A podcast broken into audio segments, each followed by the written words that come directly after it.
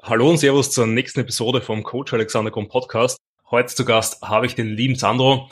Den Sandro kennt Sie wahrscheinlich eh schon alle mittlerweile von LTS, wo er mit mir einer der Creators ist und eben sein umfangreiches Wissen teilt. Ähm, aber Sandro, für die Leute, die dich noch nicht kennen, was müssen die Leute über dich wissen? Ja, hi Alex und äh, hallo auch an die Zuhörer. Erstmal vielen Dank für die Einladung. Freut mich riesig hier zu sein äh, und bin sehr gespannt auf, auf unseren Talk von heute über, über ein sehr, sehr cooles Thema und ein sehr ich sage jetzt mal, relevantes Thema momentan gerade oder ein sehr nahes Thema. Ähm, ja, was müssen die Leute über mich wissen? Viel hast du eh schon gesagt. Also ich bin unter anderem Creator bei, bei Lift the Standard, äh, wofür ich sehr, sehr dankbar bin und, und sehr, sehr cool finde, dass wir da diesen Journey unter ein paar Creators zusammen machen können und da ja etwas aufbauen. Und andererseits bin ich äh, auch Online-Coach und Natural Bodybuilder, also leidenschaftlich äh, bin ich selbst gern im Gym aller Gyms, wegen dem Gym aller Gyms auch nach Wien gezogen äh, vor einem Jahr. Und dementsprechend da ist so mein Wohlfühlbereich. Und wie gesagt, der andere Wohlfühlbereich ist Office, wo ich äh, meine Kunden online betreue. Und ja, also alles relativ äh, Bodybuilding nahe, beziehungsweise Kraftsport nahe. Und das ist eigentlich das, was ich so den ganzen Tag mache. Ja, entweder trainieren, coachen äh, oder was anderes im, im Sinne von Bodybuilding leben. Ich glaube, das ist so eine gute Introduction zu mir. Ja, ja, auf jeden Fall. Man muss ja sagen, du bist ja auch da sehr aktiv. Du ähm, protokollierst und ähm, gibst ja nicht nur auf LTS viel Content frei, sondern eben auch auf Instagram, auch auf YouTube und Co. Hast ja auch deinen eigenen Podcast. Also da ganz am Ende dann gerne nochmal alles raushauen, wo die Leute dich finden können, was sie alles von dir konsumieren können. Ähm, Links sind dann auch auf jeden Fall überall in der Beschreibung. Und ja, du hast das eh vorweggenommen, beziehungsweise in der Beschreibung, beziehungsweise im Titel wird man sie auch sehen.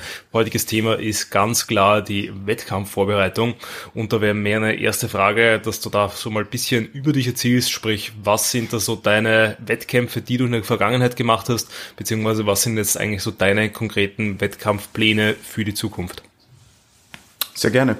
Also grundsätzlich äh, kann ich dazu sagen, ich habe bis jetzt eine Saison gemacht. Ähm, das war 2018. Äh, die ist wahrscheinlich eher suboptimal gelaufen. Jetzt nicht nur vom Outcome, also von der von der Platzierung ist ja eh relativ wurscht aber von von meiner Form, die ich äh, da an den Tag gelegt habe, aber auch von der Vorbereitung selbst, die wahrscheinlich hätte besser laufen können. Ja, aber da, darüber werden wir sicher nachher noch ein bisschen, bisschen quatschen, ähm, was sich dahingehend bis jetzt verändert hat. Ähm, grundsätzlich bin ich da bei der SMBF gestartet in der Schweiz. Ähm, ich bin Schweizer, also ich komme eigentlich aus der Schweiz, wie gesagt, bin bin erst vor einem Jahr nach nach Österreich gezogen und habe da eine Show gemacht, was ich jetzt auch nicht mehr so machen würde. Ja, also nur eine Show zu machen ist immer so eine Sache.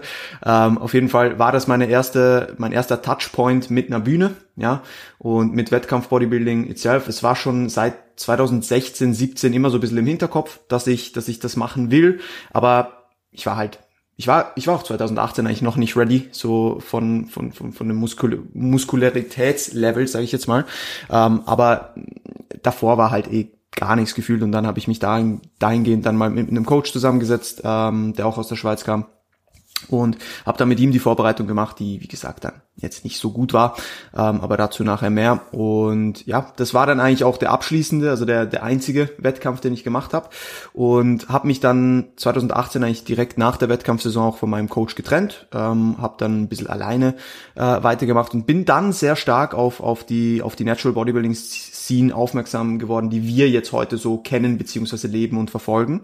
Ähm, sprich Leute wie wie wie wie dich, Leute, die allgemein äh, im in der Bubble sind, was, was rund ums Gym angeht, Leute wie Peter, äh, Leute wie AJ, solche, einfach auf solche Leute bin ich dann aufmerksam geworden und habe gemerkt, hey, da gibt's so, so eine Bubble, ja, und habe mich da immer weiter reingefuchst und mich dahingehend natürlich dann auch ähm, ja sehr für die Themen interessiert. Also jetzt nicht nur für die Szene itself, sondern auch, was hätte ich an meiner Prep besser machen können. Weil das Erste, was ich nach meiner Prep gedacht habe, war so, das hätte besser laufen können. Ja, also es kann nicht sein, dass nur das funktioniert, weil ich habe ja auch am Wettkampftag andere Athleten gesehen und ich hatte damals einen Trinkstopp von, glaube ich, keine Ahnung, 36 Stunden oder so. Und da haben halt alle getrunken und ich habe mir so gedacht, warum trinken die alle? Ja, weil da wird man so ein bisschen, ähm, ja, einfach neugierig. Und dahingehend habe ich mich dann natürlich auch dahingehend schlau gemacht, Trainingslehre, Ernährungslehre, Wettkampf itself und bin dann relativ schnell bei AJ so ein bisschen hängen geblieben und habe mich dann auch so circa nach einem halben Jahr, als ich ihn verfolgt habe, also im Juni 2019 dazu entschieden, zu ihm ins Coaching zu gehen. Da bin ich immer noch, ja, und werde jetzt auch die Prep dieses Jahr mit ihm machen. Äh, als ich ihn kontaktiert habe, war eigentlich das Ziel, dass wir 2020 preppen, war aber relativ schnell klar, dass mir eindeutig die Muskelmasse dafür fehlt. Ähm, und dann war so 21 angepeilt, aber nachdem so ein bisschen die ersten äh, Corona-Anzeichen äh, da waren, haben wir dann gesagt, du, Mama 22, es passt auch besser in mein Leben, weil ich dann eben auch den Umzug geplant habe und so weiter. Äh, und dann habe ich gesagt, okay, 2021 ist so das, das Jahr, wo ich äh, nach in, in ein anderes Land gehe und mich auf mein Business fokussiere und 2022 ist dann endlich wieder das Jahr, wo ich wo ich wieder auf eine Bühne gehe und wo ich wo ich auch den Fokus vermehrt auf mich lege und jetzt nicht nur darauf, ähm, ich sage jetzt mal anderen weiter beziehungsweise natürlich ist das Teil davon, aber jetzt nicht primär den Fokus darauf legt, mein Business aufzubauen oder auszubauen, sondern wirklich dann auch Zeit habe für mich und, und, und meine, meine Abläufe habe und, und, und eine Regelmäßigkeit in meinem Alltag habe, damit ich die Prep einfach bestmöglich gestalten kann. So. Ja, und das ist jetzt auch das Ziel, ja. Wir, die Prep startet in sieben Wochen circa. Ähm, und es waren dann ja, dreieinhalb Jahre Offseason, ähm, seit 2018, die man jetzt zählen kann, sage ich jetzt mal, ähm, wenn man die Recovery Phase nach der Prep abzieht. Und ich denke, da ist einiges gegangen. Ähm, ich habe mein Training, meine Ernährung, allgemein einfach die Approaches an alles komplett neu kennengelernt, muss man einfach dazu sagen. Also ich bin in keinem Vergleich, egal in welcher Sparte so, zu dem, was 2018 so vorgegangen ist, ja, über, über den ganzen Tag, sei es jetzt, wie ich trainiert habe, wie hart ich trainiert habe, wie ich mich ernährt habe, wie ich mindset-technisch durch den Tag gegangen bin, all das hat sich sehr verändert und deswegen bin ich sehr, sehr guter Dinge, dass diese Saison sehr cool wird. Ich freue mich riesig drauf und ich fühle mich auch mental sehr, sehr ready und, und bin, bin sehr hyped auf die kommenden Shows.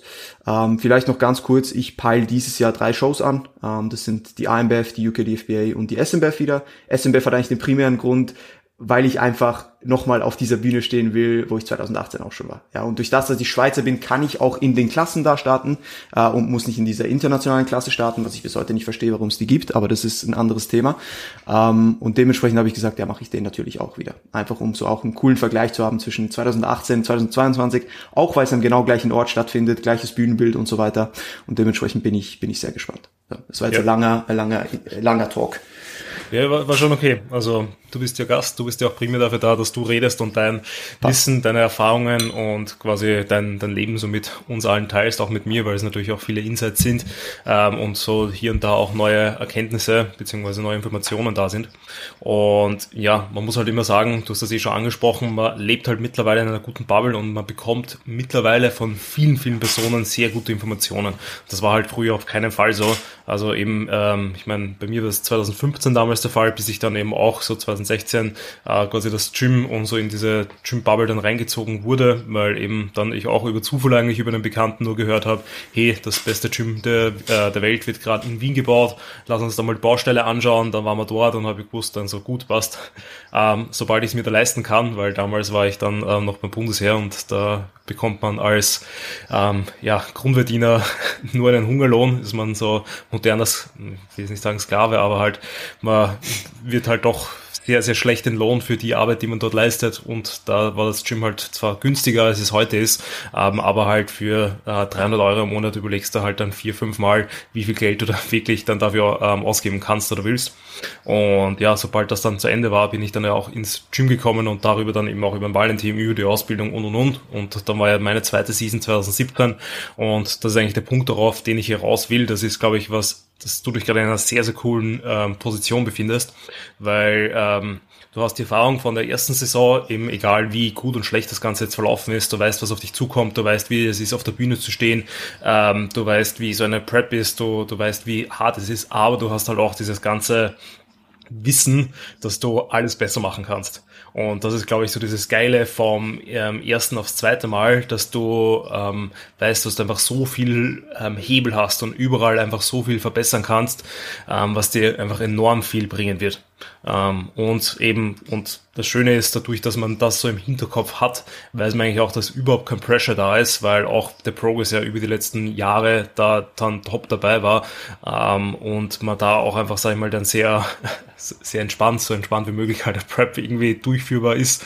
Ähm, auf jeden Fall mal dann deutlich besser aussehen wird auf der Bühne und ein deutlich besseres Bild rauf präsentieren kann, ähm, weil eben dann einfach die Form auf der Bühne halt wirklich stage-ready ist, weil dann eben das Peaking-Protokoll passend ist ähm, eben für dich, beziehungsweise man eben nicht nur einen Versuch hat, sondern eben vielleicht zwei, drei, ähm, eben wo man unterschiedliche Ladeansätze, Lademengen, Ladestrategien ausprobieren kann und und und. Das ist ja einfach alles auch mega viel Erfahrung, was dir dann insgesamt dann langfristig natürlich dann noch mehr bringen wird, ähm, aber so natürlich dann auch jetzt diese Season ein deutlich, deutlich besseres Bild dann abgeben wird, als letztes Jahr war.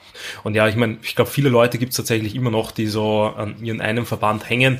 Ähm, da hast du sie gesagt, halte ich auch nicht für sinnvoll, sondern man sollte halt wirklich schauen, dass man so seine ja, zwei, drei Wett, äh, Wettkämpfe, seine zwei, drei Shows macht pro Jahr, einfach eben um ähm, eben öfters die Chance haben zu pieken, öfters die Chance hat, sich zu präsentieren, da vor verschiedenen Judges zu stehen, unterschiedliches Bühnenbild und und und, dass man da einfach mehr Feedback bekommt. Ähm, aber was ich extrem cool finde, ist, dass du auch sagst, hey, du möchtest wieder in deinem Heimatland starten. Ähm, einerseits natürlich als Support für die Schweizer Föderation, was ja auch nicht selbstverständlich ist ist. Ähm, plus da ähm, eben, wenn dann natürlich alles so ist, wie du es beschrieben hast, dass wirklich alles komplett geil ist, ähm, stelle ich mir das schon sehr, sehr leibend vor. Also es ist bei mir ja mein nächster, also mein nächster Fixstart ob ich davor oder dazwischen noch einmal starten werde, weiß ich noch nicht. Ähm, ist ja auch 2025, einfach weil das auch so mein 10-Jahres-Jubiläum ist. Und auch wenn 10 Jahre jetzt nur irgendeine Zahl ist, ähm, will ich das halt einfach machen. Wahrscheinlich so genau wie du halt unbedingt einfach bei der SMBF starten möchtest, weil du halt dort auch deine, deine Anfänge gemacht hast und das auf jeden Fall dann äh, ein cooler Vergleich wird. Und bin auf jeden Fall sehr, sehr gespannt, wie du äh, dort dann aussiehst und natürlich, wie du dann dort auch abschneidest. Ähm, Genau, jetzt habe ich auch ziemlich lang geplaudert. Wie würdest du sagen, ähm, ist jetzt deine Ausgangslage anders ähm, im Vergleich zu 2018? Beziehungsweise worauf hast du geschaut, was halt jetzt einfach für dich wichtig ist, was einfach für dich alles passen hat musste, dass du sagen kannst, gut, du bist ready für eine erneute Wettkampfvorbereitung, damit du da halt wirklich mit gutem Gewissen eben in die Prep starten kannst und dann halt auch ähm, ja eben so entspannt wie möglich das bestmögliche Bild auf die Bühne bringst. Ja, also ich denke grundsätzlich das Wichtigste ist Muskelmasse. Ja, weil an der hat es mir eindeutig gefehlt 2018. Also das war von Anfang an ziemlich klar, dass da auf jeden Fall einiges passieren muss. Ja, aber andererseits durch das, dass die Prep halt 2018 äh, sehr viel von mir abverlangt hat und ich auch danach äh, mit erhöhtem Food-Fokus halt zu kämpfen hatte, weil ich halt gefühlt nichts mehr gegessen habe. So, ja, also äh, für die Leute, die, die diese Insights nicht kennen, ich habe in den letzten paar Wochen der Wettkampfvorbereitung eigentlich nur noch Fisch gegessen und sonst gar nichts, also kein Gemüse, nichts, äh, eigentlich auch kein Gewürz, äh, sondern halt einfach Fisch so über den Tag verteilt. Und das war halt wenn man zurückdenkt, ich muss eigentlich drüber lachen und irgendwo durch bin ich auch froh, die Erfahrung gemacht zu haben, weil es ist irgendwo durch auch irgendwo irgendwo witzig und äh, ich weiß, dass, dass diese Prep so viel besser wird so oder jede Prep. Ähm, aber ich denke, dahingehend war es mir auch sehr wichtig, dass ich mental in einen State komme, wo ich mich ready fühle, weniger zu essen, ich sage jetzt mal, äh, bei einem niedrigen Körperfettanteil zu sein und das hat doch auch ein bisschen Zeit gebraucht. Und ich glaube aber, dass ich jetzt auf jeden Fall da angekommen bin.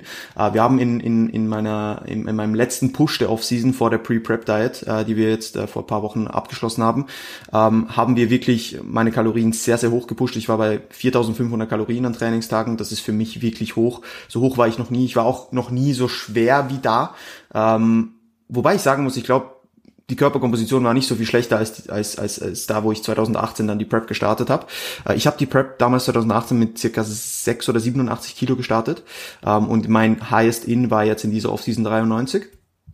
Und dahingehend haben wir halt, sei es beim Essen sowie beim Training einfach, ich sage jetzt mal, progressiv gearbeitet. Wir haben geschaut, dass mein Essen wirklich an einen Punkt kommt, wo ich sage, puh, Appetit ist schwierig, weil ich kannte diesen Punkt nicht, dass man keinen Appetit beziehungsweise keinen Hunger hat. Ich hatte immer irgendeine Form von Appetit. Es liegt mir wahrscheinlich auch so ein bisschen, ich meine, das ist ja von Mensch zu Mensch ein bisschen unterschiedlich, ja, je nachdem, was für eine Vergangenheit der Mensch auch hat. Ich war früher stark übergewichtig. Ich habe dahingehend wahrscheinlich dadurch schon einen erhöhten Appetit einfach irgendwo seit dann.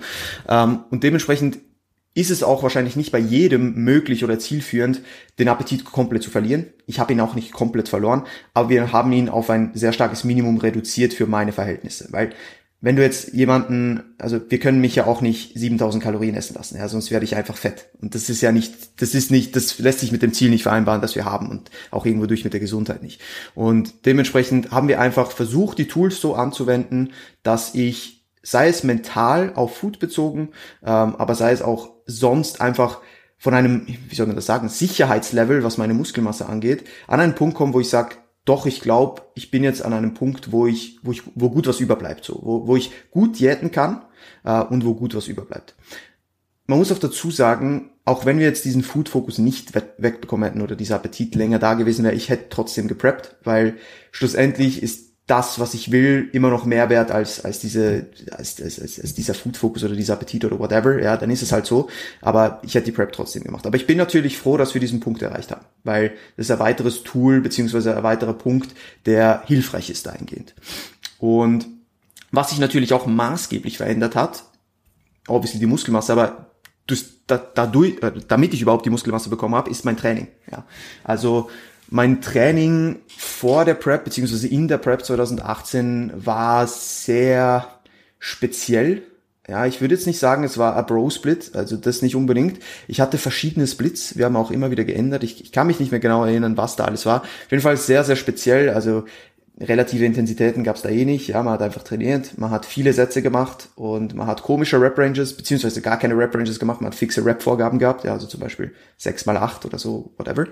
Ähm, also dahingehend hat sich natürlich auch alles maßgeblich verändert. Natürlich auch mein Wissen, was Training angeht. Ich denke, gerade trainingsspezifisch ist so ein bisschen mein nerdy Thema, etwas, was mich sehr, sehr stark interessiert und wo ich auch immer versuche, weiter zu verstehen, was, was wirklich relevant ist. Und das ist natürlich äh, einer der größten Unterschiede, ja, dass ich, dass ich mental irgendwo an einem Punkt bin, wo ich sage, doch, ich fühle mich ready. Und natürlich durch das, dass mein Training einfach auf einem komplett anderen Level ist, auch meine Muskelmasse äh, entsprechend besser oder viel, viel mehr da ist. Und äh, ich sage jetzt mal auch die Stellen, die vielleicht jetzt gerade 2018 sehr abgefallen sind, beispielsweise mein Rücken, ähm, jetzt auf einem guten Level sind. Kurz bin ich immer noch gespannt, wie die dann ausschauen. Das ist so mein, mein, mein, mein bisschen mein Sorgenkind, sage ich jetzt mal.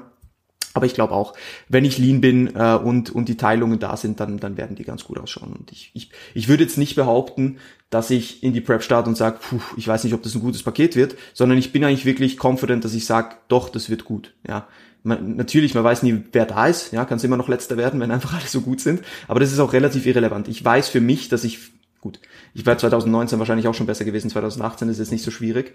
Ähm, aber ich weiß einfach, dass ich ein komplett anderes Paket liefern werde und dass ich den ganzen Prozess sehr stark genießen kann, weil ich weiß, was auf mich zukommt, einerseits durch die Prep, die ich schon erlebt habe und weil ich auch weiß, dass das, was damals war, in keinem Vergleich steht zu dem, was ich jetzt oder was wir jetzt tun, AJ und ich, weil alles einfach so viel sinnvoller ist, was wir jetzt machen. Ja, wir, wir haben erstens viele Daten über mich gesammelt, wir haben Off-Seasons durch, wir haben einen Pre-Prep-Cut durch, wir haben Mini-Cuts durch, wir wissen, wie ich auf gewisse Foodmenge reagiere, wir, wir wissen, mit welchen mentalen Struggles ich vielleicht zu kämpfen habe in gewissen Situationen. Und wir haben sehr, sehr viele Daten gesammelt, die uns jetzt einfach helfen, diese Prep bestmöglich zu gestalten. Und dahingehend denke ich, ist das der, der, der größte Vorteil, den ich sehe. Ja, dass ich mich in eine Lage gebracht habe, wo ich mich sehr wohl fühle und auch, ich sage jetzt mal vom Essen her nicht irgendwie eine mentale Barriere habe und andererseits natürlich auf einem Muskelmasse-Level bin, wo ich sagen kann, ich glaube, wenn ich runterdiete, bleibt da gut was über. Mhm.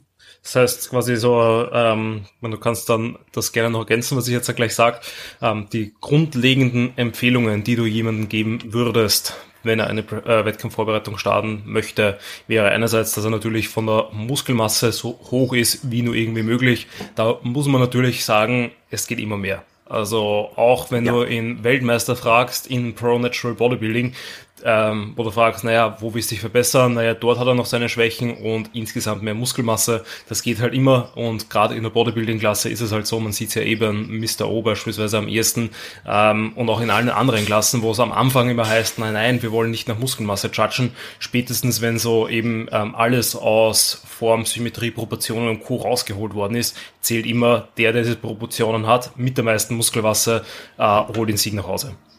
Ähm, natürlich mit 100%. Conditioning und bla bla bla. Genau. Das heißt, das eben ähm, einfach so viel Muskelmasse wie möglich, dann ähm, ein bestmögliches Verhältnis zum Essen, sprich, dass man da einfach in einer Ausgangslage ist, dass man eben ähm, nicht extrem hungrig ist, mit dem Körperfettanteil nicht ähm, äh, irgendwo außer jenseits von Gut und Böse und und und, sprich, dass man da einfach, ähm, sag ich mal, so einen Cut machen kann, ohne dass man komplett overboard geht, ohne dass man komplett äh, sich mit Volumen schon ab Woche eins irgendwie ähm, niederhaut, weil man einfach so viel Stress hat und so viel Angst hat, dass man Hunger hat.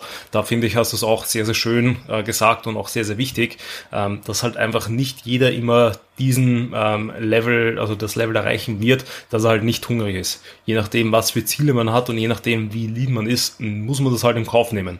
Also gerade da ist es, glaube ich, eh, wenn man sich so Fitnessmodels und Co. ansieht, die halt andauernd ziemlich ripped sind, äh, muss man sich halt auch dann bewusst machen, ja, denen geht's halt aber dann ähm, einen Großteil der Zeit auch einfach scheiße, weil die sich halt andauernd beim Essen einschränken müssen, weil die andauernd ihre Aktivität hochhalten müssen, ähm, weil die quasi da ähm, eben einfach viel Lebensqualität dann abgeben dafür, dass die halt so in Form sind. Und da muss man halt einfach sagen, eben und darüber entscheiden, was ist einem wichtiger. Und ähm, gerade für eine Prep ist es natürlich dann auch wichtig, dass man vielleicht eben ähm, da das sich dann auch bewusst schon mal in so eine Phase reingegeben hat, beziehungsweise ähm, davor halt dann dementsprechend auch einfach einen KFA schon mal hat, der halt einfach passt, um eben nicht die Diätlänge ähm, enorm rauszuziehen. Ähm, ich meine, das sind dann auch wieder Strategien und Co. Und genau, das heißt, äh, maximale Muskelmasse, gute Beziehung zum Essen und natürlich vom Training her auch so aufgestellt, dass man halt ähm, gut trainiert, sinnvoll trainiert, ähm, sprich eben vielleicht im besten Falle alles, was man macht, so irgendwie begründen kann mit Ziel. Und ähm, da natürlich auch, ähm, was wahrscheinlich eh so Hand in Hand mit der Muskelmasse geht, einfach so, so stark und so gut wie möglich ist. Und natürlich, ähm, was ich noch da mit einwerfen würde, ist, dass man verletzungsfrei ist, weil ähm, wenn man irgendwo Wehwehchen hat und damit in eine Prep reingeht, ähm, ich spreche aus Erfahrung, das wird während der Prep auf jeden Fall nicht besser werden. Würdest du da noch irgendwas ergänzen? Fällt dir da jetzt noch was dazu ein? Du hast ja schon mega viel gesagt. Ich denke allgemein, äh, jetzt nicht nur auf Verletzungen bezogen, sondern allgemein, wenn man so ein bisschen Baustellen hat im Leben, dann werden die in der Prep tendenziell nicht besser. Sei es Schlaf, sei es äh, Stressmanagement. Ja, das ist etwas, das muss vor der Prep schon auf einem hohen Level sein, weil tendenziell wird's nicht besser in der Prep. Ja, und ich denke auch, was was viele unterschätzen, ist, ähm, ich sage jetzt mal ihr ihr Lebensinhalt. Ja, sind sie finanziell und auch irgendwo durch allgemein mit mit den Leuten, die sie zu tun haben, mit der Arbeitsstelle, die sie haben, äh, mit mit der Freundin, mit dem Freund, whatever, ist das alles in trockenen Tüchern um eine Prep zulassen zu können. Ja, sind sich die Leute bewusst, was, auf was sie sich da ein, ein, ein, einlegen so ähm, und sind die Leute informiert? Ja, hat man das kommuniziert? Weil sonst wird es schwierig, wenn man jetzt nicht den kulantesten Arbeitgeber hat beispielsweise, ja, und wenn man dann, man wird äh, an einen Punkt kommen, wo man stark lethargisch ist, wo, wo man vielleicht jetzt nicht mehr Bock hat, jeden zweiten Menschen zu grüßen und mit voller Freude anzustrahlen, wenn er ins Büro kommt. Und das kann je nachdem zum Problem werden. Also da einfach so eine kleine Checkliste machen und einfach lieber ein bisschen zu weit ausholen äh, und schauen, hey, was, was wird überhaupt von dieser Prep alles beeinflusst? Ja, und es ist viel mehr, als man eigentlich denkt. Es ist jetzt nicht nur ein bisschen weniger essen und äh, ein bisschen äh, weniger rausgehen bei Social Occasions, sondern es sind halt schon viele Dinge, die, also in der Prep lebt man halt schon fürs Bodybuilding. Ja, äh, ich denke, wir alle predigen immer, dass man Bodybuilding in sein Leben integrieren soll und nicht umgekehrt. Aber in der Prep selbst wird schon ein bisschen umgekehrt, muss man einfach dazu sagen. Dann hat das schon einen sehr, sehr hohen Stellenwert. Aber ich glaube, sonst hast du eh alles gesagt. Also einfach versuchen, all die Dinge, die eh relevant sind, wenn man sie misst, ja, sei es Training, sei es Ernährung, sei es Stress, sei es Schlaf, sei es Output auch irgendwo durch, Cardio, Steps und so weiter, dass man das alles auf einem Level hat, um entsprechend stabil in eine Prep zu starten, beziehungsweise durch eine Prep zu kommen und dass man auch genügend Tools zur Verfügung hat, um entsprechend in der Prep Anpassungen machen zu können, wenn man dann natürlich mit den Kalorien beispielsweise runter muss, wenn das Gewicht mal stagniert oder whatever. Es ist natürlich super optimal, wenn man schon mit 1500 Kalorien in eine Prep einsteigt, ja. Oder es ist super optimal, wenn man schon mit 60 äh, Minuten Cardio pro Tag in eine Prep einsteigt, ja, um, um die Extreme zu nennen. Deswegen einfach da schauen, dass man in seiner Toolbox noch genügend zur Verfügung hat und noch nicht alles rausgenommen hat. So. Ja, ja, halte ich für sehr, sehr sinnvoll, auch dass du eben sagst, dass generell auch die Lebensumstände passen müssen, weil eben, wie du schon gesagt hast, einerseits natürlich ähm, generell so die Basics sollten halt einfach passen, wie Schlaf, wie Stressmanagement, dass man halt sagt, gut, man kann ähm, dementsprechend so oft man möchte ins Fitnesscenter, wie es halt geplant ist, dass da halt das auf jeden Fall passt, dass da auch bei der Ernährung schon mal keine Probleme ist. Darauf äh, muss man sich halt auch einstellen, ähm, dass während dem Prep-Zeitraum, der ja in der Regel doch etwas länger ist, also in der sage mal so 24 Wochen Preps sind mittlerweile eher die Regel und eher sogar schon ein bisschen kürzer, je nach Ausgangslage. Ähm, und da muss man halt sagen, gut, das in dem Zeitraum dann auf Urlaub fahren, ist halt dann auch einfach ein Urlaub mit Einschränkungen, weil entweder schaust du, dass du halt im Urlaub irgendwie dementsprechend trainieren kannst, oder wenn der Urlaub dann halt so ist, dann, dass der dementsprechend kurz ist, dass man da halt dann dem, äh, nur die Restdays hat, plus den halt dann auch so handhabt, dass dort die Ernährung passt. Weil das ist dann auch ein großes, großes Problem, was ähm, einen halt enorm reinscheißen wird, weil wenn man dann zu irgendeinem All-You-Can-Eat, äh, All -You -Can Relaxed Resort fahrt und dann steht man dort halt die ganze Zeit vor einem Buffet, in der Prep, wo man dann vielleicht auch schon fortgeschritten ist und wirklich schon Hunger hat. Ähm, dann eben, muss man sagen, kommt natürlich auch so ein bisschen an der, ich will es jetzt nicht Geiz nennen, aber halt sagen, gut, jetzt hat man für das ganze Essen bezahlt und jetzt ist man da und muss trotzdem irgendwie in den Supermarkt rausgehen, sich sein eigenes Essen holen, zubereiten oder zumindest alles abwiegen ist halt schon heavy. Und das muss man sich halt drüber Gedanken machen, dass das alles passt und eben auch generell so die Lebensumstände sind, sprich, weil, wenn man weiß, dass irgendein wichtiges Projekt in der Arbeit ansteht, ähm, das vielleicht mehrere Monate in Anspruch nimmt, weil eben so ein, zwei harte Wochen wird es immer während einer Prep geben, ähm, eben es kann auch äh, unvorhergesehen sein, dass halt irgendwie ein Mitarbeiter ausfällt und man für den dann einspringen muss und dann vielleicht eben äh, plötzlich äh, 60, 70 Stunden Woche mal hat, aber sowas ist temporär. Und wenn ich weiß aber, ich bin, wenn ich äh, mache gerade meine Master Masterarbeit und musste irgendwelche Experimente im Labor machen und weiß, ich bin dann einen Monat, äh, Tag ein, Tag aus für zwölf Stunden dort, dann weiß ich nicht, ob es dann vielleicht das beste Umfeld ist oder ähm, das beste Jahr für die Prep, wenn ich weiß, ich habe da so einen Monat, wo sicherlich der Stresslevel steigen wird. Und auch wenn man vielleicht in dieser Phase dann alles wirklich bestmöglich handhabt, der ganze Stress, der zieht sich ja dann noch weiter. Es ist dann nicht so, als würde man den einfach abschütteln und vergessen, so wie in der, der Off-Season, so, ja, einmal ein bisschen schlechter geschlafen, äh, mir relativ wurscht, sondern dieser ganze Stress äh, akkumuliert sich dann und macht dich halt dann einfach laufend langsam fertig, bis, bis dann halt einfach irgendwann nicht mehr geht. Aber genau, ich glaube, das haben wir jetzt dann eh auch sehr, sehr gut alles abgedeckt, ähm, weil du es vorher schon so angesprochen hast, dass ihr jetzt beim Training ähm, relativ viel geändert habt, der AJ und du. Ähm, was würdest du sagen, ist jetzt so der neue Ansatz? Ähm, jetzt mal so ganz banal beschrieben. Der neue Ansatz ist ähm, versuchen, aus jeder Übung den maximalen Stimulus zu holen und nicht einfach Gewicht von A nach B zu bewegen. Ja, und mit dieser Vorgehensweise merkt man dann auch, dass man vielleicht ein bisschen weniger verträgt, als man gedacht hat, oder ein bisschen weniger benötigt, als man gedacht hat. Ähm, und das Ziel ist es einfach, aus jedem Satz das Maximum rauszuholen und einfach, nicht einfach hinzu, sich hinzustellen. Da sieht man, oh, ich habe heute sechs mal acht also das, ich könnte mir das nie mehr vorstellen, weil ich mit einem ganz anderen Mindset mein Training approache, weil ich weiß, hey, ich habe zum Beispiel einen Top und zwei Backoff-Sätze und in jedem Satz zählt einfach jede Rap, die ich mache, weil ich will das Maximum aus diesen einzelnen Raps ausholen. Und soweit habe ich, glaube glaub ich, gar nicht gedacht damals, sondern ich habe gedacht, ja, wir machen jetzt Training und ich mache da meine Sätze und das ist anstrengend und das war's. Ich weiß gar nicht, habe wahrscheinlich Muskelversagen so auf die Weise, wie ich es jetzt kenne, nicht gekannt. Also bin ich ziemlich überzeugt davon sogar.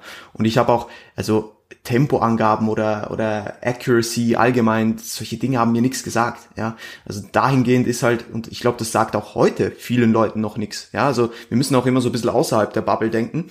Ähm, es gibt immer noch viele Leute, die jetzt nicht wissen, was, was akkurates Training ist, beziehungsweise was es bedeutet und, und, und was Muskelversagen wirklich ist und, und wie man es vielleicht zu seinem Vorteil oder sogar zu seinem Nachteil anwendet, beziehungsweise missbraucht, ja. Und dementsprechend, also ich glaube, wirklich in einem Satz zusammengefasst ist es einfach aus jeder einzelnen Rap, aus jedem Satz das meiste auf die Zielmuskulatur bringen. So. Ja, ja, finde ich sehr, sehr gut, weil ähm, war ein guter Übergang auch zu der Frage, die ich dir eigentlich stellen wollte. Ähm, kurze Anmerkung nur dazu. Ich glaube tatsächlich, dass das immer noch ein sehr weitgehendes Problem ist, dass viele Leute halt ins Gym gehen und nicht trainieren, sondern sich einfach nur bewegen und sich nicht ja. darüber Gedanken machen, ähm, quasi, äh, was ist mein Ziel von dieser Übung, was ist mein Ziel von diesem Satz, was möchte ich damit erreichen, was ist mein Ziel langfristig, sondern halt ähm, eben, man blöd gesagt, ich, ich pauschalisiere es jetzt und ist vielleicht irgendwie so ein Stigma, dass es halt die Leute gibt, die halt 10, 15, 20 Jahre ins Fitnesscenter gehen und vielleicht nicht schlecht aussehen, ähm, aber die halt quasi seit 10 Jahren immer den gleichen Trainingsplan machen, immer das gleiche Gewicht, immer auf gleich viele Wiederholungen und das ist halt dann kein Training, sondern das ist halt einfach nur Bewegen. Und dadurch schauen die halt auch immer so aus, wie sie aussehen und kommen halt auch nie über auf ein höheres Level, was man da irgendwie erreichen möchte. Aber um zur eigentlichen Frage zu kommen, ähm, Und zwar, das ist eh schon eine der Fragen von der äh, Community, äh, während der Prep bis ans Muskelversagen trainieren oder sind da Reps in Reserve aus deiner Sicht sinnvoll? Ich würde das jetzt gar nicht dahingehend allzu stark differenzieren, ob Offseason oder Prep, ja, sondern ich finde, das muss im Gesamtkontext des Trainingsprogramms gesehen werden, beziehungsweise auf die Person bezogen und auf die Übung bezogen, ja. Man kann jetzt nicht sagen, äh, soll ich während der Prep bis ans Muskelversagen trainieren oder nicht? Die Antwort darauf ist, kommt drauf an, wo, kommt drauf an, wann. Ähm, und dahingehend würde ich allgemein all, solche, das Problem ist immer noch in der Fitness-Community oft, dass man absolute Antworten will, die es nicht gibt sondern es ist alles sehr stark kontextabhängig. Und wenn wir jetzt hingehen und jemand hat eine Langhantel-Kniebeuge in seinem Programm drin, ja, und ist äh, vier Wochen out beispielsweise, ja, ob es dann sinnvoll ist, unten sitzen zu bleiben, wenn man eh schon gefühlt kein Körperfett mehr hat, kein, die Gelenke irgendwie nicht mehr durch irgendwas bissel geschont sind, sondern dass da halt wirklich gefühlt Knochen auf Knochen ist, so, dann ist es wahrscheinlich nicht die smarteste Idee, da bis zum Muskelversagen zu trainieren. Da ist es vielleicht aber schon die Frage, macht es überhaupt Sinn, die Langhantel-Kniebeuge so lange drin zu behalten? Ja, oder geht man da früher raus? Wichtig ist ja zu wissen, was einen Stimulus setzt und was unsere Muskulatur erhält, weil das wichtigste Gut in einer Prep ist es, unsere Muskulatur zu erhalten. Ja, und wir haben Tools, die uns äh, es möglich machen, das zu tun während wir natürlich auch unsere Recovery-Kapazitäten und unsere Verletzungsanfälligkeit beziehungsweise unsere Recovery-Kapazitäten managen und unsere Verletzungsanfälligkeit minimieren oder halt bestenfalls wirklich vermeiden so. Ähm, und dahingehend muss man dann natürlich dann äh, im Kontext sehen, in welcher Phase befinde ich mich gerade, wie wie komplex ist die Übung, wie verletzungsanfällig ist man in dieser Übung, ja, äh, und dahingehend dann beurteilen, wann es Sinn macht, äh, vielleicht eher mit, mit ein paar Reps in Reserve zu arbeiten, beziehungsweise ich bin ja, ich arbeite selbst wenig mit Reps in Reserve, aber ich arbeite sehr stark mit äh, Muskelversagen und eben nicht mit technischem Versagen. Also das heißt, ich möchte nicht, dass Leute äh, bei einem Squat unten sitzen bleiben oder dass die Hüfte monstermäßig zuerst hochschießt und das a good, a good morning wird so, sondern ich möchte, dass die Leute bis zum Ende akkurat trainieren. Und gerade bei einem Squat werden die Quads dann vielleicht nicht mehr können und da musst du die Stange ablegen, weil du keine saubere Rep mehr machen kannst. Und dann kann man natürlich darüber streiten, sind das jetzt Reps in Reserve oder nicht, weil runtergekommen und wieder hochgekommen wär's wahrscheinlich schon noch. Die Frage ist nur wie. Und ich glaube, dahingehend muss man das einfach ein bisschen differenzierter betrachten. Ja, das gleiche bei einem Hinge. Wenn du rund wirst in der, in der, in der Lendenwirbelsäule, kannst du das Gewicht vielleicht immer noch hochbewegen, ja, und dann bist oben. Aber die Frage ist, wie sinnvoll ist es? Ja, und ich glaube, dahingehend muss man einfach so ein bisschen betrachten, was ist es für eine Übung, äh, wie gut beherrsche ich die Bewegung und von da aus dann beurteilen, wo es Sinn macht, entsprechend vielleicht direkt mit, mit Reps in Reserve zu arbeiten oder nicht. Aber vor allem auch sich, sich darüber im, im Klaren zu sein, dass diese Nähe zum Muskelversagen einen sehr, sehr hohen Stellenwert auch in einer Prep haben muss. Und genauso muss auch ein gewisses Maß an Volumen einen, einen, einen, einen Stellenwert haben. Und AJ hat das mal gut gesagt in dem Check-in. Er hat oft bei Athleten festgestellt, dass wenn, wenn sie zum Beispiel kurz vor einer Show oder, oder nach einer, irgendwie einer Diätphase einfach die Volume-Phasen macht, wo man wirklich mit sehr lowem Volumen trainiert, beispielsweise um Ermüdung abzubauen oder was auch immer, dass die Leute schlechter ausschauen. Also es hat schon einen Grund, wieso man ein gewisses Volumen fahren sollte. Ja, die Frage ist nur, wie verteilt man das und wie macht man es sinnvoll oder wie, wie, wie geht man sinnvoll ran, indem man einen guten Stimulus setzen kann, ohne irgendwas anderes massivst ähm, runterzuziehen. Sei es die zentrale Ermüdung, sei es wie gesagt eine Übung, wo halt, wo man sehr anfällig ist für Verletzungen, whatever. Wichtig ist, dass man immer in diesen Stimuli denkt. Ja, wir, wir wollen Muskelmasse erhalten. Ja, und wenn es dahingehend sinnvoll ist, zum Beispiel ein Bewegungsmuster oder eine Bewegung auszutauschen mit, mit dem gleichen Bewegungsmuster, aber beispielsweise einer geführten Maschine oder whatever, dann ist das der bessere Way to go, als dann einfach stumpf weiterzumachen mit dem, was man schon macht. Aber ich würde, ich kann die Frage, sollte man bis ans Muskelversagen trainieren oder Reps in Reserve verwenden, ich kann die nicht beantworten, weil das sich nicht beantworten lässt. Ich weiß nicht, ich denke, du siehst das ähnlich, aber hast sicher noch was zu ergänzen. Ja, genau. Also ähm, im Großen und Ganzen hast du, glaube ich, eh alles gesagt. Also es ist halt schwer kontextabhängig. Ähm, und wie du richtig gesagt hast, ähm, es hat auf jeden Fall seinen Platz, immer noch, noch bis ans Muskelversagen zu trainieren. Einfach weil äh, ja, das, was Muskulatur aufbaut, es setzt, ähm, setzt dann noch immer den Stimulus, den, der dann am ehesten noch diese Muskulatur erhält.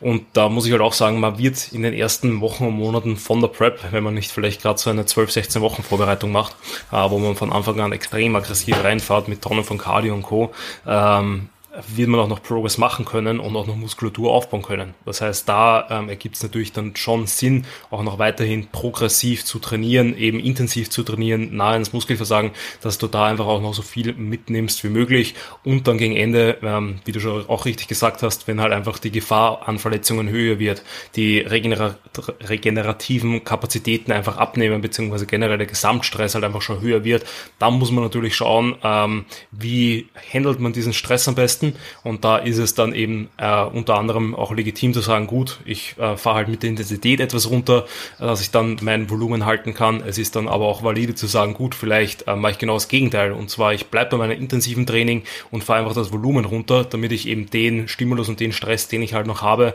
ähm, dann immer noch regenerieren kann. Eben, da hast du es auch gesagt, äh, kommt es dann darauf an, was ist dann noch immer ein, ein zielführendes Volumen und ab wann wird es eher dann wirklich ähm, schlecht, beziehungsweise ab wann ähm, verliere ich dann wirklich die Gefahr, äh, vielleicht Muskulatur zu verlieren, weil ich dann einfach unter meinen Maintenance Volume bin.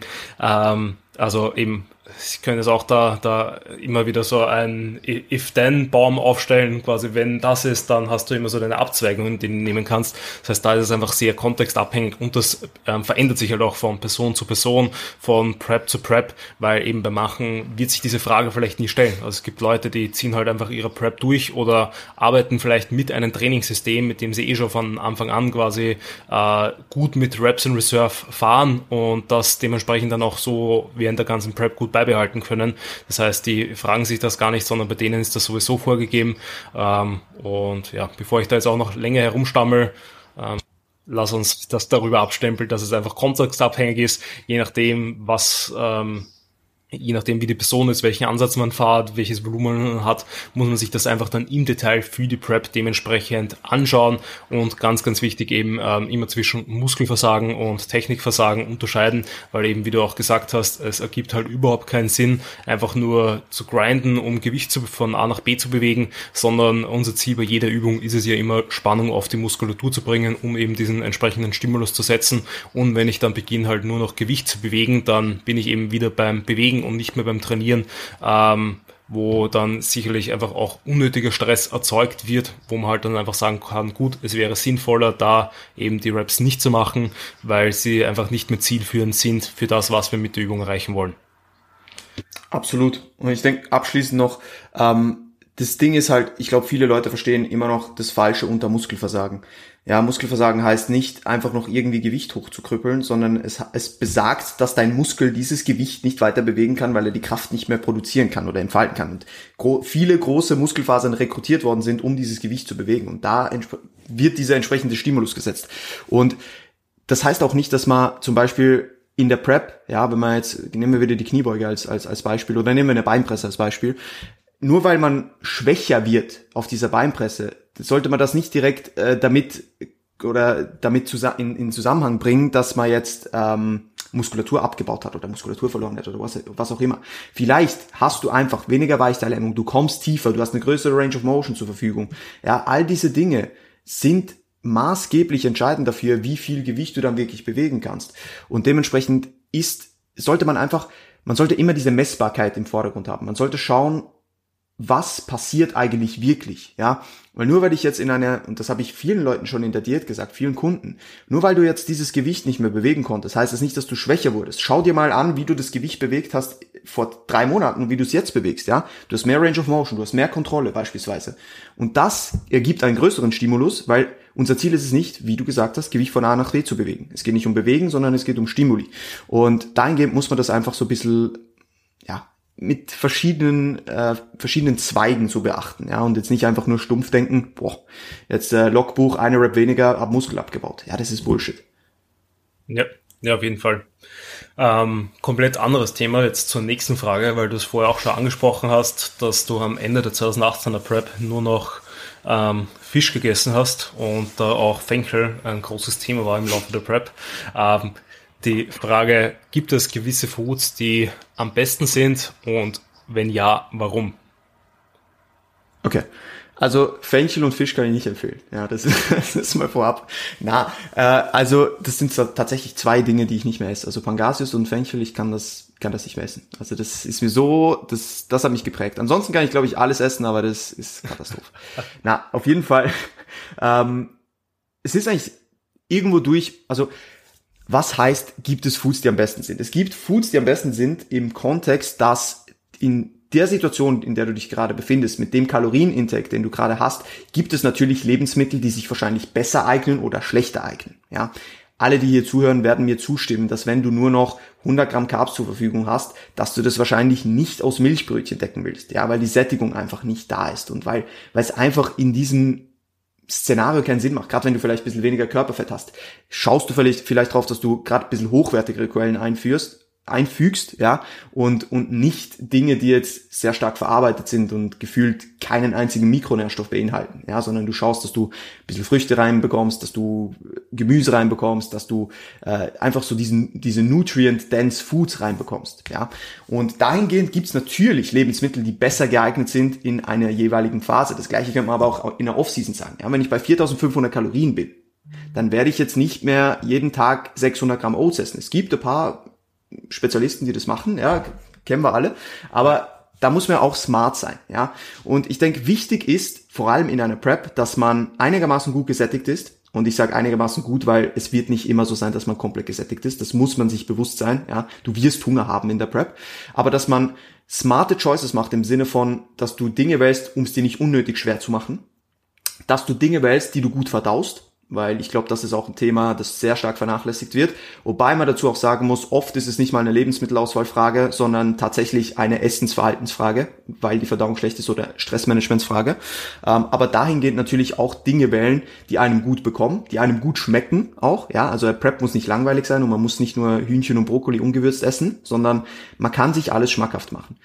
Man muss etwas, wo, was ich ein bisschen differenzierter be äh, betrachte, und da muss ich mich selbst auch in der Prep dann, ich sage jetzt mal ein bisschen am Riemen reißen, ist, man sollte sein Food vielleicht nicht immer bestmöglich schmeckend machen. Ja, also sprich, es sollte nicht dieses Gefühl von extrem geiles Essen ähm, kommen, weil ich sonst dazu, oder bei mir ist es so und ich denke, bei vielen Leuten ist es so, dazu tendiere, den Food-Fokus eher ein bisschen in meinem Kopf so ein bisschen erhöht zu haben, weil ich denke, boah, es schmeckt richtig geil, ich freue mich schon wieder auf diese Mahlzeit. Also man muss es auch nicht übertreiben. Ja, man muss jetzt nicht äh, 10 Gramm Chunky Flavor in jedes Porridge hauen und äh, whatever so und mit fancy Sugar-Free Syrup alles aufpimpen, sondern man hat Tools und man sollte diese Tools irgendwo durch Step by Step verwenden und nicht alles auf einmal. Das ist das gleiche wie, man sollte nicht am Anfang der Prep schon Salat essen. Ja, das wird wahrscheinlich nicht gut kommen, wenn man da einfach schon ein riesiges Volumen fährt und man sich dran gewöhnt, ja, selbst, selbst wenn die Verdauung da mitmacht, auch noch bei bisschen höherem Kalorienintake.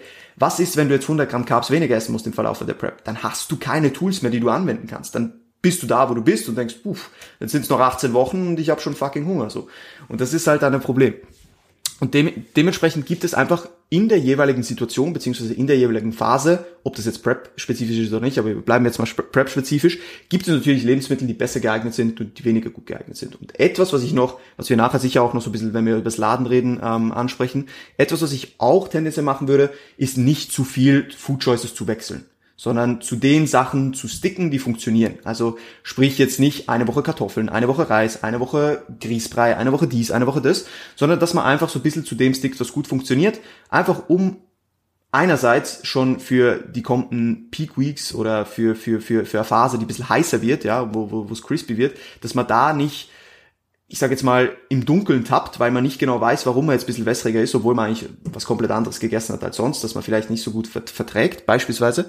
Und einfach um, um sich einfach einfacher zu machen. Ja, Ich meine, wir müssen nicht mit nach einem Mealplan essen in der Prep, aber ich glaube, die meisten von uns machen sich sehr einfach, wenn sie jeden Tag ziemlich ähnlich essen. Ja, Und dahingehend sollte man sich auch hier wieder nicht unnötig schwer machen, sondern zu dem sticken, was funktioniert. Und dann sind wir good to go. Hast du da noch was, was zu ergänzen? Ähm, so nicht wirklich. Also ich glaube grundsätzlich zielt halt einfach die Frage darauf ab, ähm, eben so if it fit your macros mäßig, ähm, würde ich jetzt daraus lesen und interpretieren. Und wenn man da jetzt nach den magischen Lebensmitteln sucht, die gibt's halt einfach nicht, weil die eben auch einfach, so wie du gerade gesagt hast und auch wie wir die vorige Frage beantwortet haben, einfach kontextabhängig sind, individuell sich unterscheiden können und und und. Weil wenn ich eine Brokkoli-Allergie habe, dann ähm, ja, ist Brokkoli halt Arsch, wenn ich es esse.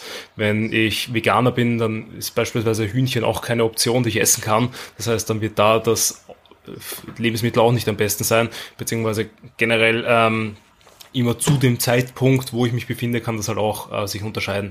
Mein grundsätzlich ja ist es ähm, quasi ist eine Kalorie ein, ein Kalorie, sprich ähm, es ist einfach eine, ein, ein Brennwert, den man halt hat und natürlich kann man dann sagen, gut, ein Apfel ist jetzt ähm, kalorientechnisch gleich wie eben ein Milchbrötchen, aber eben man muss halt dann da noch bisschen weiter einfach schauen, eben was bringt mir das Ganze, eben sättigt mich das Ganze, liefert es mir vielleicht auch noch irgendwelche anderen Nährstoffe als nur Kalorien, also als nur Kohlenhydrate, Fette, Proteine und Co., sondern eben auch noch äh, eben Ballaststoffe, sekundäre Pflanzenstoffe, Vitamine, äh, Pipapo. Und da in dem ganzen Kontext sind dann natürlich die Foods immer am besten, die du, die dich adhärent bleiben lassen, sprich, dass du halt weiterhin einfach deine Makroziele, deine Kalorienziele erreichen kannst und eben, ähm, was auch ganz, ganz wichtig ist, die, dich halt performen lassen. Ähm, weil eben wichtigste ist einfach auch noch, dass die Trainingsperformance passt, ähm, dass die Aktivität im Alltag und Co. passt und ähm, dass da einfach alles stabil bleibt, weil eben ähm, äh, natürlich die Ernährung irgendwie so ein Tool ist, um unser Körpergewicht zu manipulieren, aber es ist genauso ein Tool, einfach um unsere Performance aufrechtzuerhalten und ähm, da immer zu schauen, dass wir halt in der Prep und Co. dann natürlich unsere Muskulatur halten und das können wir halt nur übers Training, weil wenn der Stimulus fehlt, ähm, dann wird halt im Laufe eines Defizits dann auch einfach Muskulatur abgebaut ähm, und da muss man dann immer so die Waagschale finden und halt die, die Lebensmittelauswahl und Co. so manipulieren, dass das halt passt und da hast du eh sehr, sehr richtig gesagt, das sind halt Sachen eben, die man einfach gut verträgt, die einen ähm, eben dann nicht müde werden lassen, die einen nicht lethargisch werden lassen, die eben keine Verdauungsprobleme verursachen, weil es gibt nichts Schlimmeres, als wenn ich dann ähm, im Training bin und weil ich mir so viel Xanagam Gam reingehauen habe durch meine Pudding Oats, dass ich ähm, bei jedem Schritt furzen muss, dass ich da keine Kniebeuge mehr schaffe, weil ich Angst habe, dass ich mir in die Hosen kacke oder so. Also da immer so ähm, sag ich mal, die Balance schafft, beziehungsweise den Fokus weiterhin drauf halten, dass man halt irgendwie Performance orientiert noch ist, mit dem Ziel natürlich, dass die, Adherence einfach nicht darunter leidet, weil das sind so die zwei Sachen, die aus meiner Sicht immer am wichtigsten sind, die Adherenz und die Performance. Und das muss halt so in dieser Waagschale irgendwie gehalten werden. Und man muss sagen, die Foods, die Lebensmittel sind dann für dich am besten, die dich halt das erreichen lassen, welche das auch sind, eben ob das jetzt Haferflocken, Dinkelflocken, Reisflocken, äh, eben Reis, Kartoffeln, whatever Nudeln sind, das musst du einfach schauen und das wird sich halt auch im Laufe deines Trainingslebens immer wieder unterscheiden, ähm, weil je nachdem, wie viele Kalorien du zur Verfügung hast, ähm, je nachdem, worauf dein Magen vielleicht aktuell gerade besser oder schlechter reagiert, ähm, wird das auch nie konstant bleiben, sondern mal so und mal so sein. Genau. Ähm, ich ja, habe es jetzt glaub, schon. Ja, ja. Ja, sorry. Ich glaube einfach, äh, um noch kurz anzufügen, ich glaube, je leaner man wird und und und und je je je hungriger man wird und je schwieriger die Diät wird, desto größer muss einfach dieser Fokus darauf sein, welche oder desto größer muss der Fokus auf der Lebensmittelauswahl und auch irgendwo durch auf dem Meal Timing sein. Ja, dass man einfach unser, wie gesagt, unser oberstes Gut in der Prep ist es Muskulatur zu erhalten und da ist die Performance einfach essentiell und dementsprechend müssen wir immer performanceorientiert denken, wenn es darum geht. Ich habe mir gedacht, dass das Wichtigste ist, sich quasi immer so viele Kalorien aufzuheben, dass ich mir am Abend noch mein Ben Jerry's reinhauen kann. Perfekt. Aber anscheinend, aber das, das ist mehr so 2017, 2018 Style, ja. ähm, Intermittent Fasting und Co. Ähm, eine, ein Thema für einen anderen Podcast. Ähm, aber da wir gerade so ein bisschen bei dem Thema sind, ähm, die nächste Frage, und zwar nach welchen körperlichen Anzeichen in einem niedrigen KFA sollten aus deiner Sicht Refeeds eingebaut werden? Also grundsätzlich kann man ja sagen, Refeeds sind ein Tool wieder, um entsprechend äh, zum Beispiel ein Gewichtsplateau zu überwinden, ja, oder einfach ein bisschen Stress abzubauen, ja. Ob das jetzt äh, zweitägiger Refeed, der dreitägige Refeed oder sogar, sogar ein kleiner Diet Break ist, ja, äh, je nachdem, wie hoch man auch die Kalorien ansetzt, ob das auf Maintenance ist oder ob das sogar über Maintenance ist oder ob es immer, immer noch im Defizit ist, was meiner Meinung nach nicht so sinnvoll ist, aber das sind ja alles Dinge, die man dann abwägen muss. Und ich glaube, ich bin großer Fan davon, solche Dinge autoregulativ zu machen, ja, aber ich habe sie trotzdem im Hinterkopf. Das heißt, wenn ich zum Beispiel eine Prep plane oder eine Diät plane, dann mache ich mir schon meine Notizen dazu, wann vielleicht ein Deload fällig ist und wann vielleicht auch ein Refeed damit gepaart wird, beispielsweise. Ja. Ob es dann so ist, ist eh, ist so oder ist nicht so. Vielleicht kommt es auch erst zu einem späteren Zeitpunkt, vielleicht kommt es zu einem früheren Zeitpunkt, whatever. Aber grundsätzlich gehe ich natürlich so ein bisschen aufs, aufs Gesamtfeedback. Wie läuft das Training? Ja. Training ist mal der erste Ansatz. Dann, was hat das Gewicht über die letzten Wochen gemacht? Wenn jetzt nur über eine Woche das Gewicht stehen geblieben ist, die Performance läuft, dann brauchen wir keinen Refeed. Ja? Wenn die Körperfettlevels noch relativ hoch sind, brauchen wir wahrscheinlich keinen Refeed. Ich denke, viele Leute fangen auch ein bisschen zu früh an, Refeeds einzubauen. Ja? Gewisse Leute bauen sie dann gar nicht ein, was vielleicht auch nicht so zielführend ist, ja. Aber es ist, wie gesagt, ein Tool, das wir nutzen können, wenn wir vor einer Problemstellung sind, ja. Und wenn es diese Problemstellung nicht gibt, kann man natürlich irgendwo durch einfach aus Sicherheit eine Refeed machen. Ich weiß nicht, ob du das bei Athleten machst. Ich bin aber großer Fan davon, solche Dinge dann zu verwenden, wenn sie, wenn sie nötig sind. Ja, das heißt auch nicht, dass man es zu spät verwendet, wenn jetzt gefühlt vier Wochen das Gewicht stagniert ist, die Trainingsperformance komplett im Keller ist, ja, und alles überhaupt nicht läuft und ich sage, ja, wir droppen Kalorien weiter, ist natürlich auch nicht das Ding. Ähm, aber dass man einfach so ein bisschen, zuerst ein bisschen beobachtet, bevor man dann wirklich macht. Und das dann natürlich bestenfalls, was ich sehr gerne mache, ist ein Refeed so zu planen, dass es bestmöglich mit einem Deload oder so zusammenhängt oder wenigstens mit einem Restday oder so. Einfach damit wirklich dieser Stressabbau im Vordergrund steht. Ja, also dass wir sehen, okay, wir haben jetzt zwei, drei harte Diätwochen hinter uns. Ja, das Gewicht will irgendwie nicht so richtig runter. Der Look schaut so ein bisschen, ich sag jetzt mal, wie sagt man, das ist so schwierig zu beschreiben. Der schaut so ein bisschen, nicht unbedingt wässrig, aber er schaut so ein bisschen vertiegt aus. Ja, es ist einfach, es ist nicht so, wie es, wie es auch schon war. Und dann kann man natürlich sagen, okay, ich glaube, jetzt ist der Punkt, wo wir einfach mal Stress ein bisschen abbauen, ja, zwei Restdays mehr, mehr einlegen beispielsweise oder direkten Deload machen, zwei Tage die Kalorien ein bisschen höher schrauben, die Carbs priorisieren, um einfach diese Glykogenspeicher wieder ein bisschen zu füllen und entsprechend auch Stress abzubauen äh, und dann wieder anzugreifen. Ja. Und meistens ist es ja so, dass dann über den Refeed, das ist bei vielen so, dass das Gewicht vielleicht sogar ein bisschen steigt oder gleich bleibt, bei gewissen geht schon runter und dass dann so zwei, drei Tage nach dem Refeed die Drops wieder kommen. Ja. Und dass die Leute auch sagen, dass sie sich wieder ein bisschen fresher fühlen. Ja, wenn wir jetzt natürlich schon relativ fortgeschritten in der Diät sind, dann wird a Refeed kein Gamechanger sein, dass man sich wieder fühlt wie eine Offseason. Das muss einem bewusst sein. Ähm, aber trotzdem kann es einfach helfen, ähm, eine kurze, eine kurze Reduktion dieses, dieses Gesamtstress zu haben und dieses Stressfass, das dann sehr stark gefüllt war, wieder ein bisschen zu, zu, zu leeren. Ja, und dahingehend, um die Frage jetzt absolut sozusagen beant zu beantworten, mache ich es natürlich abhängig davon, wie ist die Performance, wie ist der Look, wie ist der Verlauf der Diät bisher, an welchem Punkt stehen wir, wie viel müssen wir noch verlieren, ja, weil es ist natürlich auch ein Problem, wenn wir, Refit ist irgendwo durch auch immer ein kleiner Break von dem Defizit. Ja, auch wenn es uns nachher in eine bessere Position bringt, um wieder Gewicht zu verlieren, wird wahrscheinlich in diesen Tagen kein Defizit da sein. Ja, und das muss man sich auch immer im Hinterkopf be behalten, weil wenn die Zeit schon knapp ist, dann sollte man vielleicht die Prep besser planen, aber es kann ja immer was dazwischen kommen. Ja, also immer. Und dahingehend muss man dann sich natürlich auch äh, ausmalen, hey, haben wir überhaupt die Zeit, einen Refeed jetzt einzubauen? Oder müssen wir jetzt momentan gerade weiter pushen? Ja, und das sind natürlich dann alles Dinge, die an, an denen ich das abhängig mache. Wie, wie handhabst du das? Ja, ähm, also jetzt, während du gerade so gesprochen hast, habe ich gerade auch drüber überlegt, weil sich mein Ansatz für die Refeeds ähm, generell so ein bisschen geändert hat, ähm, eigentlich über die Jahre. Ähm, ich meine, 2017 war das tatsächlich so, dass man so eintägige Refeeds hatte, dann so irgendwann zwischen ja. 2017 und 2019 oder sowas äh, sind die immer länger geworden, also eben zwei, dreitägige Refeeds hintereinander, ähm, dann eben teilweise als Tool wirklich um ähm, quasi da den D-Zeitraum zu verkürzen, was ja jetzt auch nicht mehr so der, der, der ähm, Ansatz ist, weil eben früher war es ja wirklich so, dass man sagt, gut, man hat seine fünf Tage Defizit und dann zwei Tage ähm, eben auf Maintenance-Kalorie oder ähnliches, einfach um da die Diät immer so angenehm wie möglich zu gestalten und eben maximale Muskulatur zu halten. Davon geht man gefühlt ja jetzt auch so ein bisschen weg, sondern eben, mhm. wie du sagst, meistens werden jetzt äh, Refeeds äh, autoregulativer eingebaut ähm, und da kommt es halt eben immer darauf an, finde ich jetzt auch, welchen Ansatz man da fährt und wie man das halt haben möchte. Ähm, also ist, glaube ich, auch eigentlich eher ein Thema fast für eine komplett eigene Podcast-Episode über das Thema Refeeds.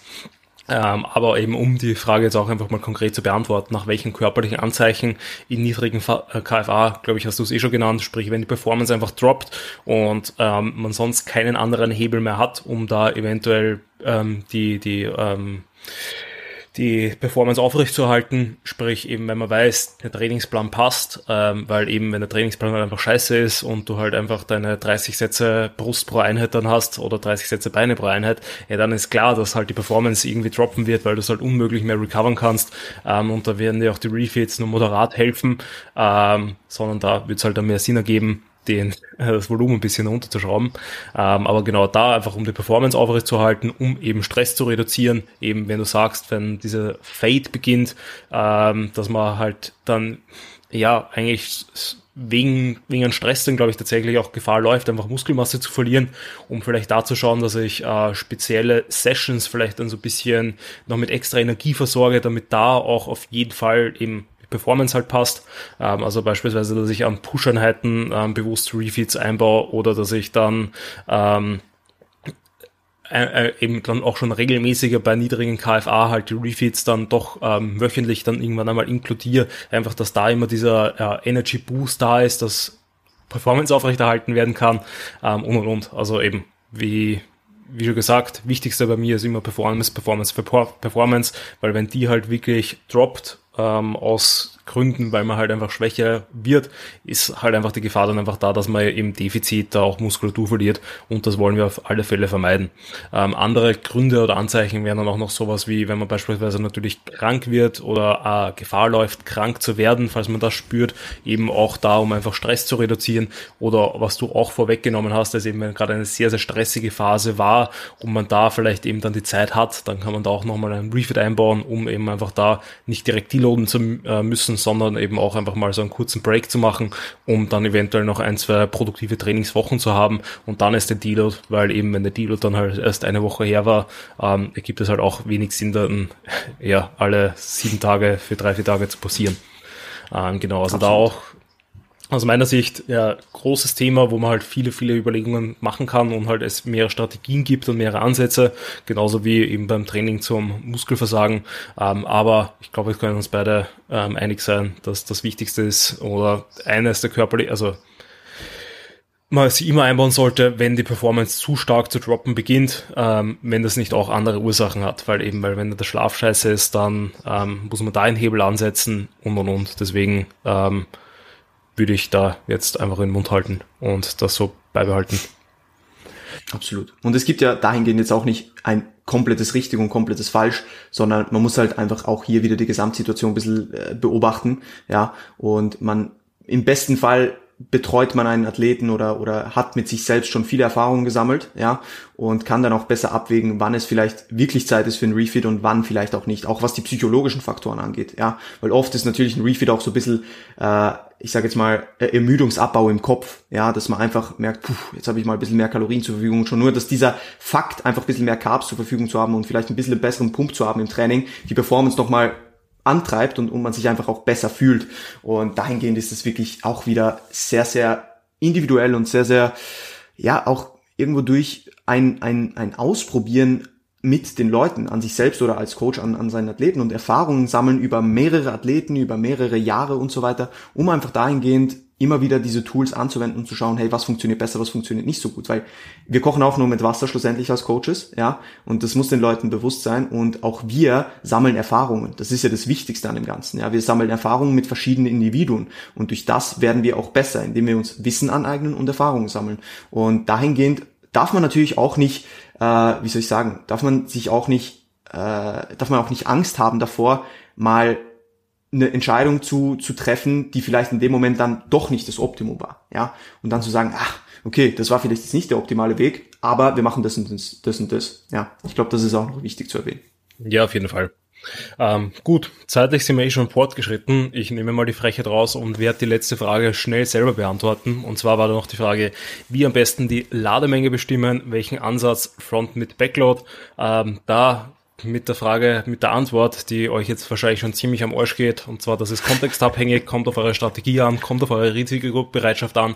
Die Lademenge kommt sehr, sehr stark auf den Athleten an. Vielleicht da eben schon mal vor mit Refeeds ausprobieren, wie viel äh, Kohlenhydrate der Mensch verträgt, weil äh, man hat da, also aus Erfahrung kann ich sagen, es gibt Leute mit 65 Kilo Stage Weight, die teilweise 1000 Gramm Kohlenhydrate vertragen. Dann gibt es aber Leute mit 95 Kilogramm, ähm, die keine 300 Gramm Kohlenhydrate beim Tra äh, Laden vertragen, ohne dass sie spillen. Das heißt, da ist es wirklich so ein bisschen Try and Error eben Risikobereitschaft, weil in der Regel ähm, sowas wie ein Backload aus meiner Sicht eigentlich immer noch meistens mehr Ertrag bringen könnte, weil halt einfach die Superkompensation ähm, etwas höher ist, wobei ich da tatsächlich jetzt gehört habe bei, bei äh, ich glaube, so Marathonläufern oder generell bei Ausdauersportlern, dass da jetzt Studien mittlerweile aufgepoppt sind, dass die halt mit einem ganz normalen ähm, ähm, ähm, ähm wie heißt Eat into the Show mit einem Ansatz, wo ich mir halt, äh, ähm, also mit einem Slow Build-up, Build-up into the Show, ähm, dass bei denen das auch sehr, sehr gut äh, funktioniert hat und die halt dann auch eine super Kompensation erreichen konnten. Aber man muss halt sagen, beim Kaderläufer ist halt wurscht, wie die Optik ist, ob der bisschen Bild ist oder nicht. Ähm, und bei uns quasi ist das der Tod. Ähm, aber ja, das heißt da, kurze Antwort, kannst du gerne noch ergänzen, aber wir am besten die Lademenge bestimmen, äh, Try and Error ausprobieren, kommt auf den Athleten an, am besten eben mit Refits oder vielleicht ein Probepeak arbeiten. Welcher Ansatz da auch, kommt auf die Risikobereitschaft an und auf das Stresslevel und die Erfahrung von der Person, weil wenn jemand ähm, nicht mit hohen Kohlenhydratmengen umgehen kann und da komplett verzweifelt, wenn er plötzlich 5, 6, 7, 800 Gramm Carbs äh, essen muss, dann mache ich mit denen keinen Backload, sondern eher sowas wie ein Front- oder Midload, damit da ähm, eben die Kohlenhydratmengen eher und schöner verteilt sind.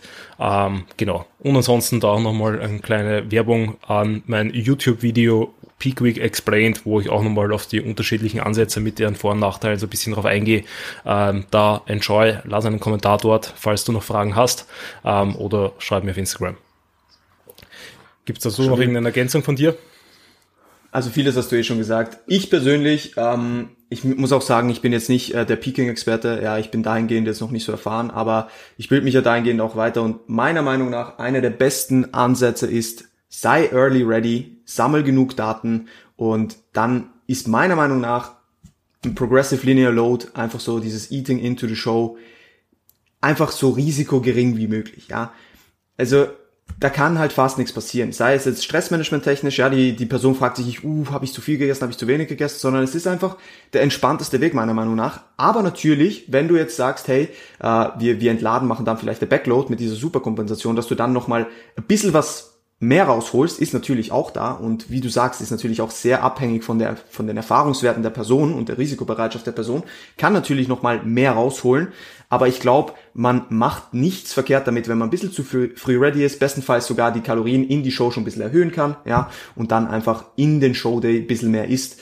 und, und da einfach seinen Prinzipien treu bleibt, der Lebensmittelauswahl treu bleibt. Ja, das ist auch vielleicht noch ganz wichtig, dass man nicht, nicht plötzlich anfängt, Kartoffeln zu essen, wenn man die ganze Prep Reis gegessen hat. Das ist auch eher, eher, äh, geschissen. Ähm, aber ansonsten hast du eigentlich eh alles gesagt. Und auch hier, ich glaube, da könnte man auch wieder Episode selbst drüber machen. Ja, ähm, und dementsprechend, wie wir jetzt schon bei einer Stunde sind, ähm, denke ich, lassen wir das mal so im Raum stehen. Und ich glaube, das, das, das Wichtigste dazu haben wir gesagt. Ja, genau.